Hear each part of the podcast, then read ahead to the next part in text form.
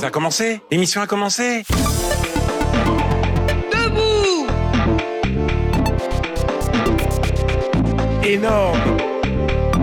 Vous préférez manger des pépitos que de voter sur le projet de loi de finances? Le football, il a changé.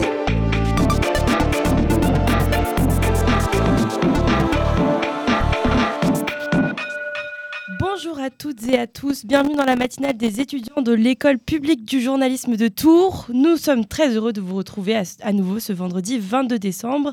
Avant que vous ne retrouviez vos familles pour les repas interminables des fêtes de fin d'année, on vous retrouve pour la dernière matinale de l'année. On commencera par le flash d'information préparé par Zach. Comme presque chaque semaine depuis la rentrée, Camille nous parlera de l'actualité asiatique et plus particulièrement d'anciens travailleurs forcés japonais qui ont été indemnisés par la Cour suprême sud-coréenne. Ensuite, on en saura un peu plus sur le sport avec Théo. On ira du côté de Gaza avec Julien pour revenir sur les dernières actualités. Laura et Zach nous feront une revue de presse avant que Marie-Camille ne clôt cette matinale avec une chronique sur la condamnation du laboratoire du Mediator. On commence avec le flash d'information de Zachary vous êtes bien sur Good Morning Tour. Bonjour, bonjour à tous.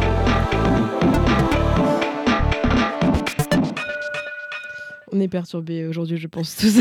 Donc Laura, à l'appareil, bonjour. Euh, bonjour Laura, bon- bonjour Lou, bonjour à tous et à tous. Fusillade à Prague, un homme a ouvert le feu hier dans une université de la capitale tchèque. On compte 14 morts et une trentaine de blessés. L'assaillant serait décédé dans l'offensive. David Kozak avait 24 ans et était régulièrement inscrit à l'université. Un profil psychologique instable, mais pas de lien avec le terrorisme international, selon le gouvernement tchèque. La France a exprimé son émotion. Démission refusée, celle de Sylvie Retailleau, ministre de l'Enseignement supérieur. Elle avait présenté cette démission à l'exécutif vis-à-vis de, la loi immigration adoptée mardi par l'Assemblée nationale. Mais on a appris hier qu'elle aurait obtenu la révision des mesures auxquelles elle s'opposait à savoir la majoration du droit d'inscription à l'université et la caution pour les étudiants étrangers, à condition toutefois que celle-ci ne soit pas déjà censurée par le Conseil constitutionnel. Les démissions en cascade qui menaçaient le gouvernement mardi n'ont pas eu lieu. Aurélien Rousseau à la santé a démissionné, Clément Beaune au transport et Patrice Vergriété au logement disent toujours y réfléchir, mais les autres vont bel et bien rester. Emmanuel Macron lui passera Noël en Jordanie avec les troupes françaises sur place. Il s'est envolé hier. Il y a déclaré devant les troupes que les Européens ne pouvaient laisser gagner la Russie, alors que deux personnes sont mortes dans des frappes à de drones et de missiles à Kiev hier. Le président français en profitera aussi pour rencontrer le roi jordanien Abdallah II. Ils devraient évoquer ensemble la situation des civils à Gaza. L'ONU d'ailleurs repousse à nouveau son vote sur l'aide humanitaire euh, dans la bande de Gaza. Le Conseil de sécurité a reporté son vote sur la résolution, un texte affaibli pour obtenir le soutien des États des États-Unis, alliés majeurs d'Israël.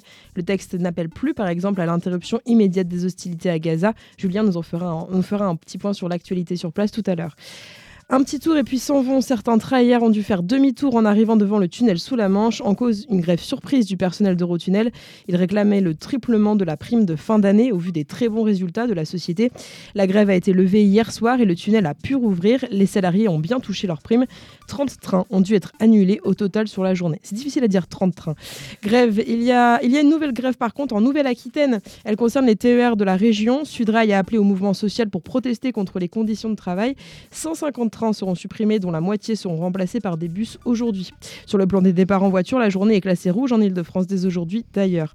Enfin, voler sur les transports toujours, Montpellier fait sa petite révolution. La métropole de l'Hérault est passée au transport en commun entièrement gratuit. Les 500 000 habitants peuvent en profiter depuis hier soir 19h. Le coût est estimé à 29 millions d'euros par le maire socialiste de la ville.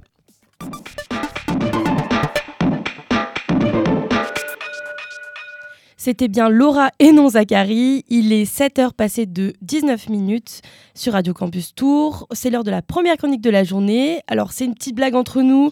On se demande toujours ce dont Camille va parler euh, le vendredi matin. Spoiler, l'Asie.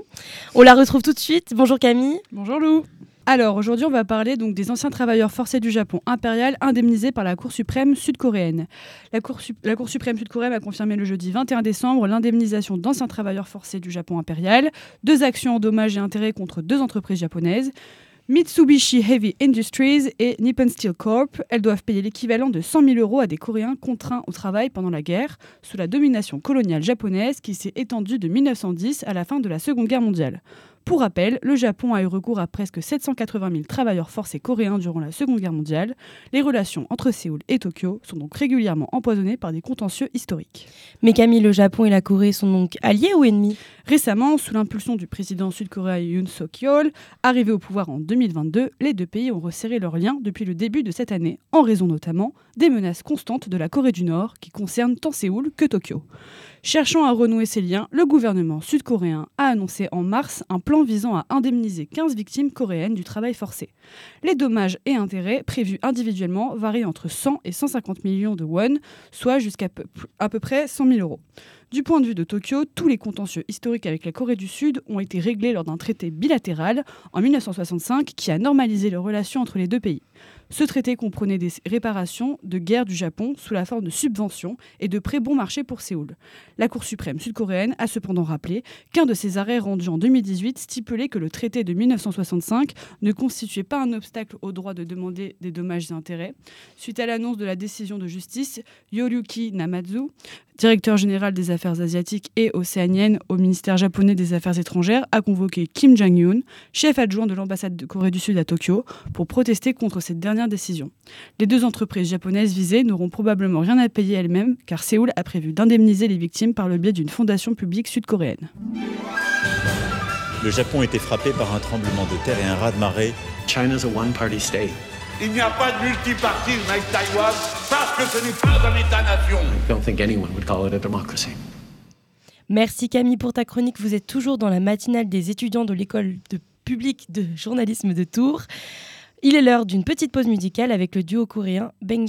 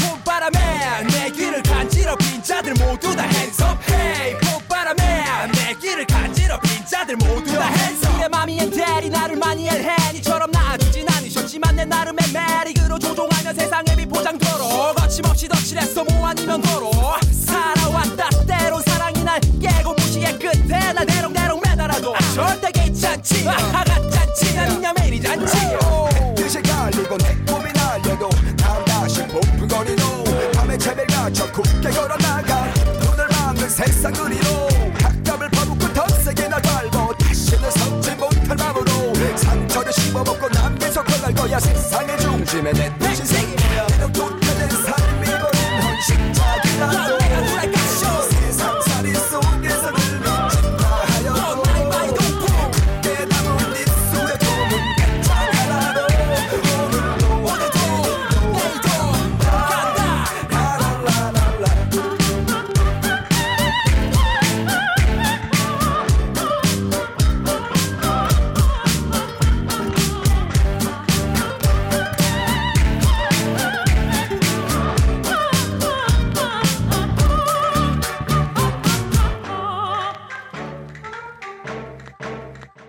et tout de suite c'est le journal des sports présenté par Théo.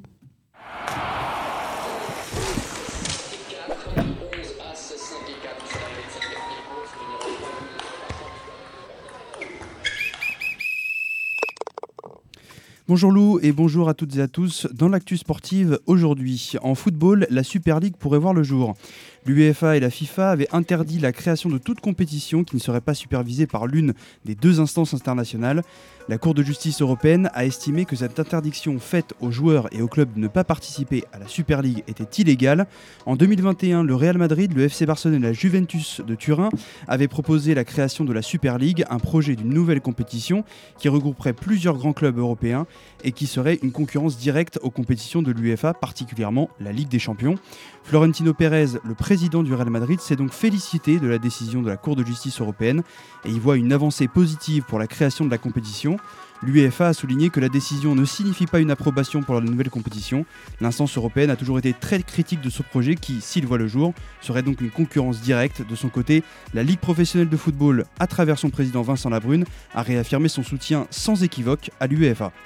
Dans une interview dans l'émission C'est à vous, mercredi 20 décembre, Emmanuel Macron a affirmé qu'il existait des plans B pour la cérémonie des Jeux Olympiques, euh, la cérémonie d'ouverture des Jeux Olympiques de Paris en 2024.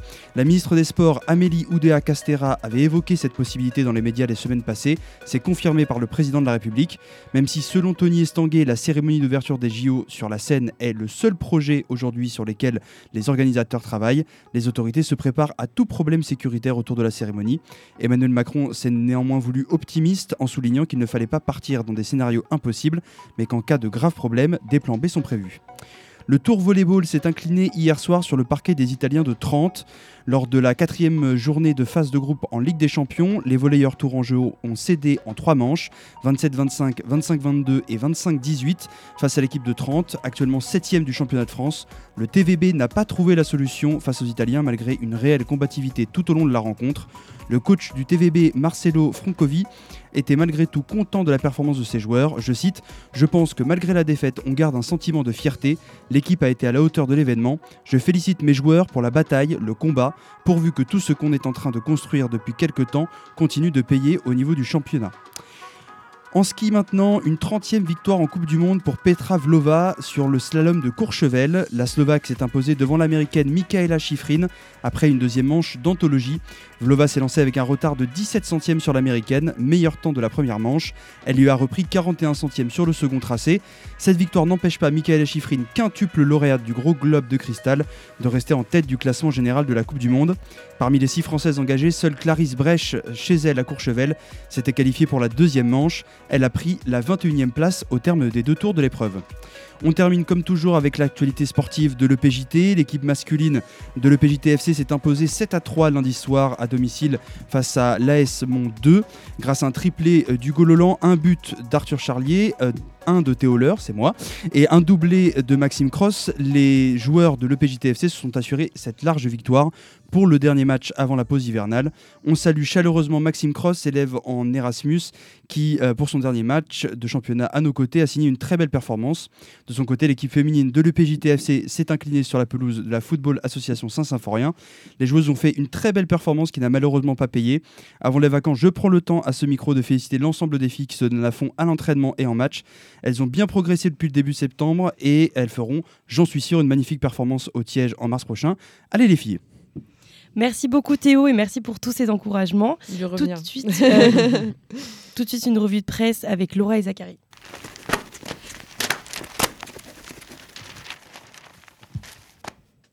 Et la première chose dont on avait envie de vous parler, c'est cette une de Libération sans titre, alors que Libé est quand même plutôt connu pour ses titres punchline. Là, ce sont Emmanuel Macron et Marine Le Pen qui ont la parole. Le premier nous dit droit dans les yeux Vous m'avez élu pour faire barrage à l'extrême droite, ce vote m'oblige. Cette citation est datée du 24 avril 2022 et elle est bien prononcée par le président, alors fraîchement réélu. La deuxième citation est celle de Marine Le Pen, datée de mardi dernier. Pour le RN, la loi immigration signe une victoire idéologique. Elle est tournée vers Macron comme si elle lui parlait à l'oreille. Le fond est noir de sobre. Cette une, Libération la publie mercredi, le lendemain du vote en faveur de la loi immigration au Parlement.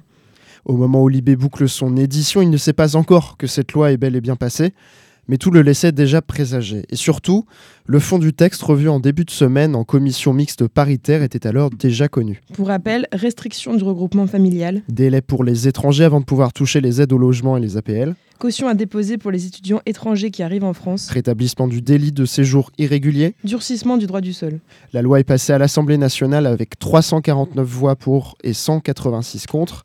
Le président a affirmé mercredi sur France 5 que non, le RN n'avait pas gagné de victoire idéologique.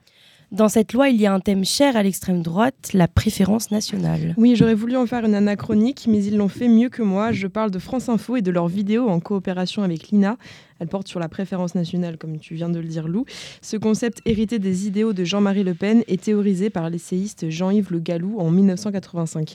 La préférence nationale, à laquelle Marine Le Pen préfère se référer sous le nom de priorité nationale, mais en gros c'est la même chose, est dans la loi votée mardi selon les opposants et les analystes. En effet, le fait de restreindre le droit aux aides sociales pour les étrangers découle de cette idéologie. La vidéo dure 3 minutes et est à retrouver sur la chaîne YouTube de l'INA. Et sur la une du Monde, du M Le Monde, pardon, euh, cette semaine. Oui, alors un petit peu plus euh, joie cette, cette fois-ci. On retrouve le Colisée. On est bien à Rome, à ne pas s'y tromper. Ce Colisée-ci date par contre de 2003. Il a été construit pour la série Rome diffusée sur HBO. Bienvenue à Cinecittà, le Hollywood sur Tibre. Les journalistes Aureliano Tone et Paolo Di Lucente ont poussé ses portes, ont poussé ses portes pour euh, M à l'occasion du tournage de la série M, l'enfant du siècle sur Benito Mussolini, le dictateur fasciste italien des années 20 à 40. Les journalistes en profitent pour rappeler que c'est bien à Mussolini que l'on doit l'existence de Cinecittà. Littéralement, ça veut dire la cité du cinéma. Elle doit être rénovée et même agrandie d'ici 2026, alors qu'il y a environ 10 ans, elle risquait de fermer et ses salariés d'être embauchés sur le parc d'attractions à thème Cinecittà World, situé à une trentaine de kilomètres. Cinecittà a en partie été sauvé par le plan de relance européen post-Covid-19. L'article cite du beau monde, Ridley Scott, Tim Burton ou encore Wes Anderson qui expriment leur amour pour le lieu. L'histoire de cette cité mythique avec ses moments troubles du passé est révélée tout au long de l'article, une plongée au cœur du cinéma italien et international d'hier et aujourd'hui. Et du côté des longs formats encore Enfin, le numéro 63 de la revue 21 est paru fin novembre. Il était temps qu'on en parle avant de partir en vacances. Après un numéro qui a sauté, le trimestriel est bien de retour dans les kiosques avec une sur les femmes d'affaires. Revue 21 avait été placée en redressement judiciaire cet été. Elle a été reprise par Indigo Press, un groupe médiatique en octobre. Si ce rachat sauve le magazine, connu pour ses enquêtes et ses reportages très long format, il ne couvre pas toutes ses dettes, notamment celles des collaborateurs des anciens numéros qui se mobilisent depuis quelques semaines car ils n'ont jamais été payés. Indigo Press indique que ce n'est pas de son ressort, mais les photographes et journalistes en question pointent une responsabilité morale. Il est 7h33. Tout de suite, direction les marches. euh, pas du tout. Euh, pardon. Euh, si, si, si, Si, si, si, totalement. exactement. Les marches du palais de justice. Euh, Marie-Camille nous explique l'issue euh, de l'affaire du Mediator. C'est exact, je vais vous parler de l'affaire du Mediator, dans laquelle le laboratoire Servier vient d'être condamné en appel à rembourser plus de 415 millions d'euros à l'assurance maladie et aux mutuelles. Pour comprendre cette condamnation, un petit retour en arrière s'impose. Le cœur de l'affaire, qui lui a d'ailleurs donné son nom, c'est le Mediator. C'est un médicament commercialisé par le laboratoire Servier de 1976 à 2009, présenté comme un antidiabétique pour les diabètes de type 2, dit aussi de type gras. Le médicament est rapidement détourné de cet usage principal et massivement prescrit comme coupe-faim. Il est composé d'une substance anorexigène et à l'époque, on connaît déjà les effets secondaires nocifs de ce genre de substance. Mais cela n'empêche pas les prescriptions. On estime donc que 5 millions de personnes ont consommé du Mediator en France, avec une moyenne de 18 mois de traitement. Dès les années 90, la revue Prescrire alerte sur les risques liés à la prise de ce médicament, mais il reste en circulation. 20 ans plus tard, en 2010, Irène Frachon, une pneumologue de Brest, publie dans un livre le résultat de ses investigations sur les dangers du Mediator. Mais concrètement, qu'est-ce qui est reproché au laboratoire? Il est reproché au laboratoire d'avoir eu connaissance des dangers liés à la prise de ce médicament. Le Mediator était le médicament phare du laboratoire et rapportait 30 millions de chiffres d'affaires annuels durant sa commercialisation. Il était aussi largement utilisé, comme on l'a dit, comme coupe-faim, mais le laboratoire le présentait comme un antidiabétique afin qu'il continue d'être remboursé par l'assurance maladie. Et quelles ont été les conséquences pour le laboratoire après ces révélations? Déjà, on estime aujourd'hui à 2000 les personnes décédées à cause de la prise de ce médicament. Ensuite, sur le volet judiciaire, il y a eu des poursuites puisque 7500 personnes se sont portées partie civile au total. Lors du procès en première instance, le laboratoire Servier a été reconnu coupable de tromperie aggravée, d'homicide et de blessures involontaires, mais la Cour l'avait relaxé du délit d'escroquerie. Le parquet a fait appel de cette décision et le laboratoire a contesté cette condamnation, ce qui a mené à un nouveau procès qui s'est tenu début 2023. La Cour d'appel a rendu sa décision mercredi, six mois après la fin du procès Fleuve. Le verdict est plus lourd qu'en première instance. La Cour a reconnu coupable le laboratoire de tous les délits, y compris d'escroquerie. Cette nouvelle charge contraint le laboratoire Servier à verser 415 millions d'euros aux caisses d'assurance maladie et aux mutuelles au titre du préjudice financier. Une personne a également été condamnée dans cette affaire. Il s'agit de Jean-Philippe Seta, le bras droit du laboratoire fondé par Jacques Servier, qui lui est déjà mort. Il a été condamné à 4 ans d'emprisonnement, dont un enferme. Ce nouveau verdict a provoqué des réactions ambivalentes. D'un côté, le laboratoire Servier a annoncé se pourvoir en cassation, tandis que de l'autre côté, Irène Frachon, par exemple, la lanceuse d'alerte dans ce scandale sanitaire, a exprimé son soulagement face à cette nouvelle décision de justice. Et les victimes dans tout ça Les victimes avaient été indemnisées lors du premier procès. Une procédure à l'amiable a également été ouverte. 10 175 demandes ont été formulées depuis fin septembre à l'Office national d'indemnisation des accidents médicaux et 38% ont pour l'heure reçu une réponse favorable.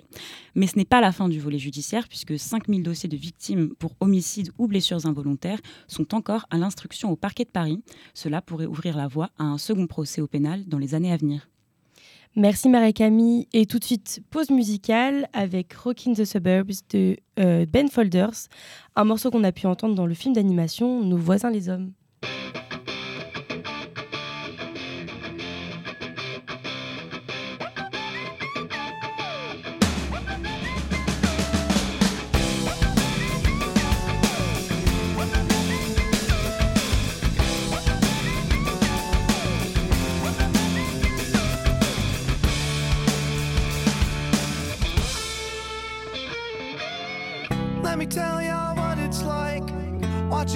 On a Friday night in a house built safe and sound on Indian burial ground.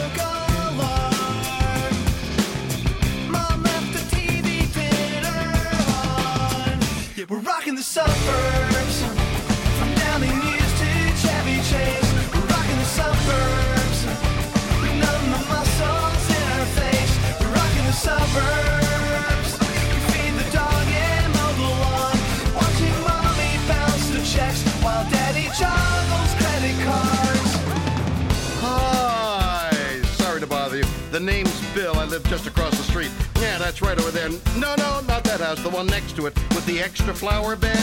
Oh, and here's all your papers from the last few days. They were just piling up on the driveway where the whole neighborhood could see them. Not that that's a problem, of course, but that and the grass being a little overgrown might give someone the impression you were out of town, and you wouldn't want that. I've got to be going shortly to a little class I've been attending. I just. Uh, uh, no, no, no, no. Not pottery or anything like that. It's uh, an anger management class, actually. And speaking of that very class, they've been emphasizing finding some common ground with people before you confront them to avoid becoming violent? You know? Well, actually, we do have a few things in common. Here, could you take these papers? They're getting my suit wet. And as I was saying, we do live on the same cul-de-sac. That's common ground. And I believe we actually have the same house plan, except in reverse. Your garage is on the left and mine's on the... No! It wasn't me that dialed 911 at 6.31 p.m. Wednesday. How about your son's noisy rock band? Anyway, it's about your dog. And of course about our garbage and some of the neighbors' garbage cans. No, I'm sorry, it is your dog who's been strewing garbage around the block. And I have digital evidence complete with red eye reduction, which I will email to you to prove that it is in fact your dog. Now, I have to warn you that I have a black belt in karate too, and I certainly don't mind using it if necessary. No, not on you, ma'am. On your stinking dog! Rocking the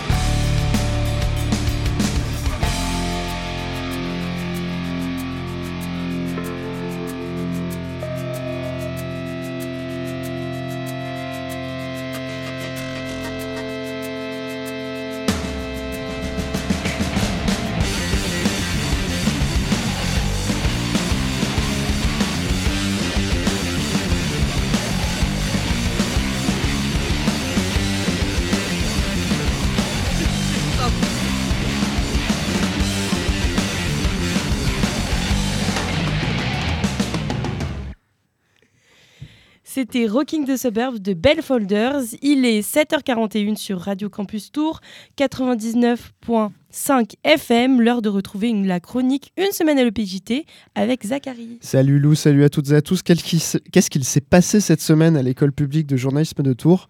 Qu'est-ce que des étudiants en journalisme font de leur journée? On va y répondre.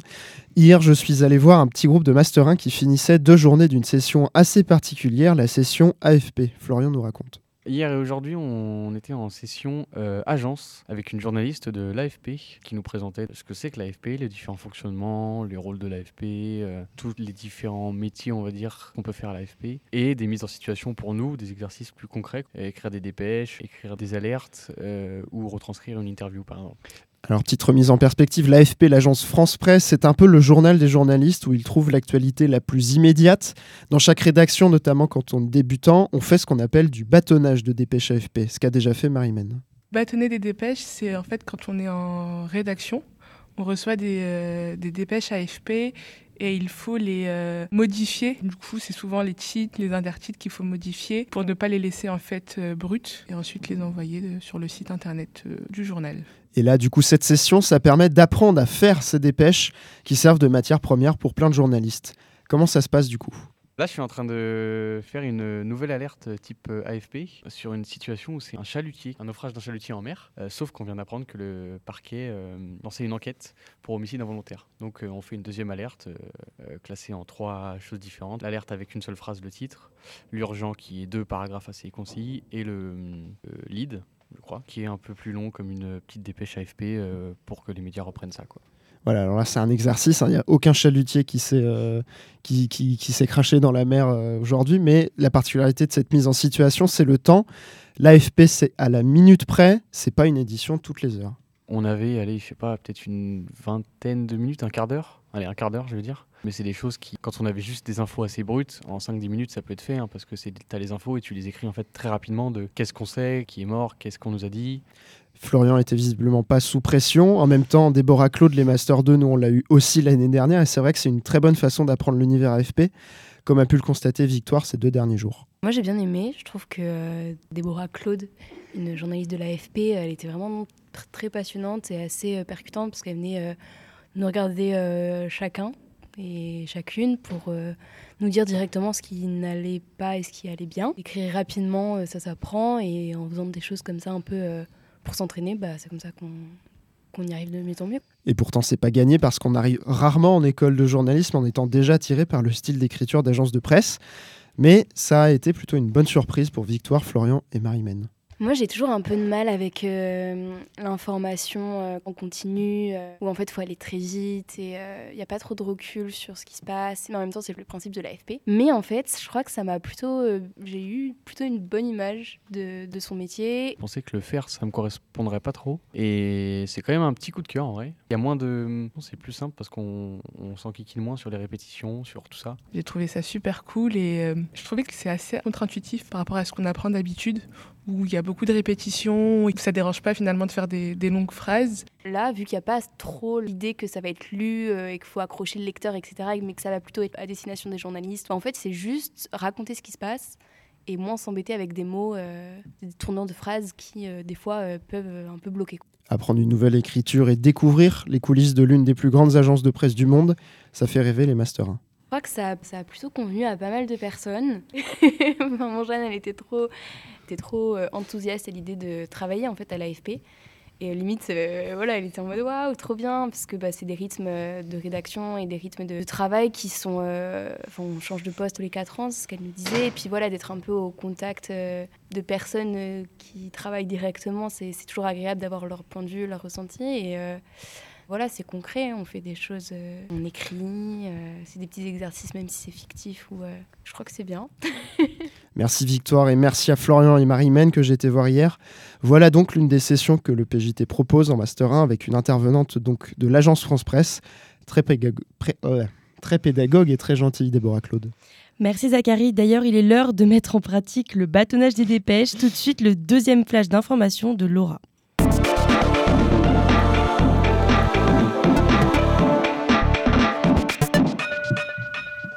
Le budget 2024 adopté par le Parlement hier à coup de 49-3 comme l'année dernière, une motion de censure a été déposée par la gauche, elle a été rejetée.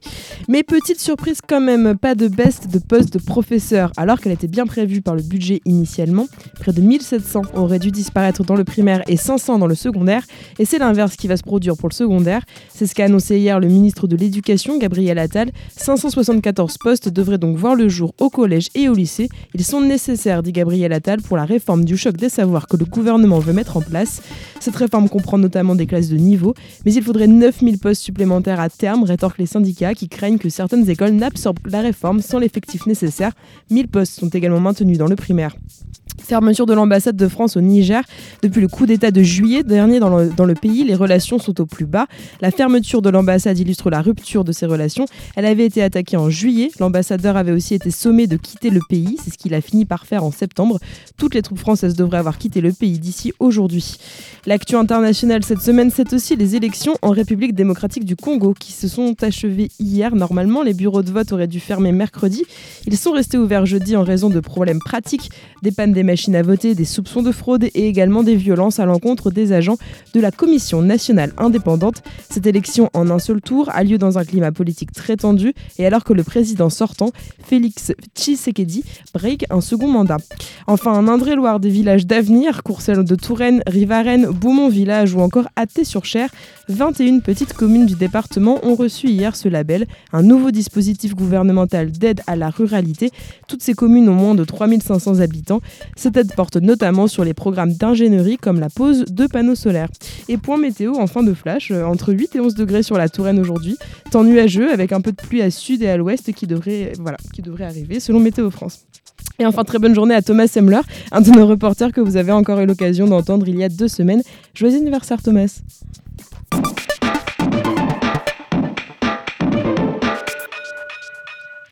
Merci Laura. Vous pensiez qu'elle avait fini de parler de l'actualité asiatique? Eh bien non, vous vous êtes trompé. Camille revient pour faire un rappel sur le concours des lycéens Corée. Il y a quelques semaines dans Good Morning Tour, on avait parlé du concours du Suneong en Corée du Sud.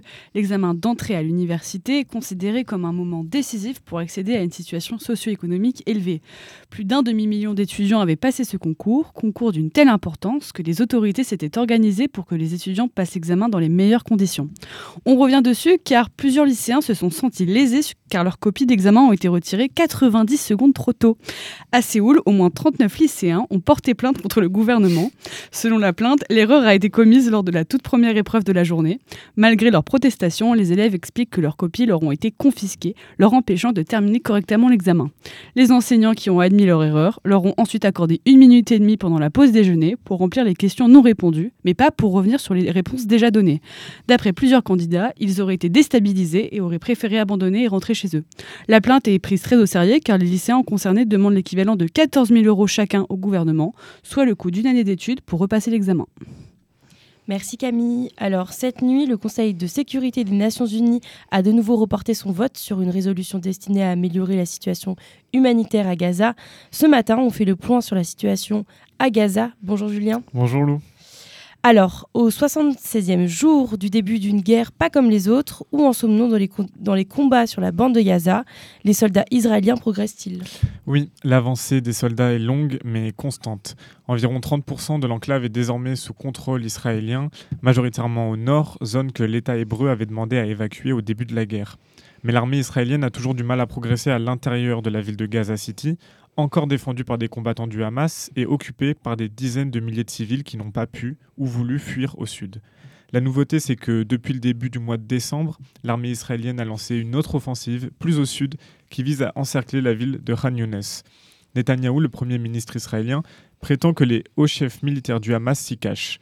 Appuyée par des bombardements aériens et des tirs d'hélicoptères, l'armée israélienne a pénétré dans la ville, pourtant au sud de la bande de Gaza. Aussi, l'État hébreu serait de plus en plus tenté d'ouvrir un second front contre le Hezbollah, au nord de son territoire. L'armée israélienne a augmenté sa pression sur les combattants du mouvement armé placé au sud Liban. Des ministres israéliens évoquent ainsi de plus en plus ouvertement la possibilité d'une offensive de plus grande ampleur, et le Hezbollah a reconnu avoir perdu 200 soldats. Et tu me relances. Pardon. Euh, dans la bande de Gaza, la situation humanitaire s'aggrave d'heure en heure. Selon le ministère de la Santé du Hamas, la bande de Gaza compte au minimum 20 000 morts et des milliers d'autres sous les décombres. Il y a également énormément de blessés graves qui ne peuvent pas être pris en charge. En effet, Lou.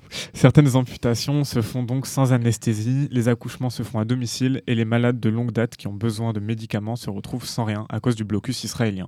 Du fait du peu d'antibiotiques dans l'enclave, nombreux sont les patients opérés dont les cicatrices s'infectent sans pouvoir rien y faire. Aujourd'hui, il ne reste plus que 9 services de santé ouverts à Gaza pour plus de 2 millions d'habitants sous les bombes. L'aide alimentaire a également du mal à rentrer. Selon un rapport de l'ONU publié hier, un quart de la population de Gaza, soit 500 000 personnes, meurt actuellement de faim en raison de l'entrée de quantités terriblement insuffisantes de nourriture dans le territoire. Il s'agit, selon ce même rapport, de la proportion la plus élevée de personnes confrontées à ce niveau-là de famine jamais déterminée dans l'histoire pour une région ou un pays donné. Mais alors, qu'en est-il des négociations diplomatiques? Peut-on s'attendre à un nouveau cessez-le-feu? Eh bien, la pression internationale se fait de plus en plus insistante sur ce point. Au vu du soutien international massif envers les Palestiniens, les gouvernements occidentaux expriment de plus en plus de réserves vis-à-vis de l'offensive d'Israël. Emmanuel Macron a déclaré mercredi sur le plateau de C'est à vous nous sommes profondément bouleversés par les vies des civils qui tombent. Les Israéliens doivent cesser cette réponse parce qu'elle n'est pas adaptée, que toutes les vies se valent et qu'on les défend. Du côté américain, Joe Biden a lui aussi exprimé pour la première fois ses doutes quant à la stratégie israélienne cette semaine, les appelant à être prudents car l'opinion publique mondiale peut changer à tout moment. En déplacement lundi à Tel Aviv, le chef du Pentagone a néanmoins rassuré le Premier ministre israélien Benjamin Netanyahou sur l'aide humanitaire américaine, pas prête de s'arrêter. Paradoxalement, il a insisté en même temps sur le besoin d'acheminement accru d'aide humanitaire dans la bande de Gaza. Enfin, selon plusieurs spécialistes, l'administration américaine aurait prévenu Israël qu'ils auraient les pleins droits jusqu'à fin janvier. On l'a dit, les diplomates américains empêchent depuis plusieurs jours le vote d'une résolution commune du Conseil de sécurité de l'ONU. Il y a deux semaines, ils avaient posé leur veto concernant un appel au cessez-le-feu. Alors, à quoi peut-on s'attendre dans les prochains jours? Eh bien, il est difficile, voire impossible de savoir ce qui va se passer. Ce qui est sûr, c'est que pour l'instant, aucun des objectifs énoncés par Netanyahou et son gouvernement n'a été atteint. Aucun chef majeur du Hamas n'a été tué ou capturé. Et comme on l'a dit, l'opinion publique internationale va à l'encontre d'Israël dans cette guerre. Si le conflit venait à se finir aujourd'hui, Israël serait assurément perdant, et c'est la raison pour laquelle Netanyahou continue coûte que coûte son offensive sanglante. Dans le même temps, les rebelles Houthis au Yémen font trembler le commerce international en attaquant des bateaux dans la mer Rouge et une, coalition menée par les États-Unis compte rassurer l'endroit. Enfin, Difficile d'entrevoir un retour des Gazaouis chez eux, alors que 80% de la population a été déplacée et que 30% de la bande de Gaza est en ruine. Il est certain que l'avenir proche repose sur l'obstination des Américains à soutenir Israël coûte que coûte, au risque de voir se passer une des catastrophes humanitaires les plus graves que le monde ait jamais connues. Il est 7h54 sur Radio Campus Tour et on est arrivé à la fin de notre matinale Good Morning Tour. C'est avec plaisir que nous sommes toutes et tous retrouvés ce matin, Camille, Laura, Zachary, Julien et Marie-Camille pour sa première, pour m'accompagner. Spécial merci à Laura et Zach, nos M2 qui sont toujours là pour nous. Vous retrouverez Good Morning Tour après les fêtes en 2024. Je vous souhaite un très bon vendredi et un très bon week-end. Joyeux Noël à tous. On se quitte avec Ten de Friend Again. Merci Théo aussi. Joyeux Noël. Merci, Merci Théo. Merci Théo. Joyeux Noël à tous.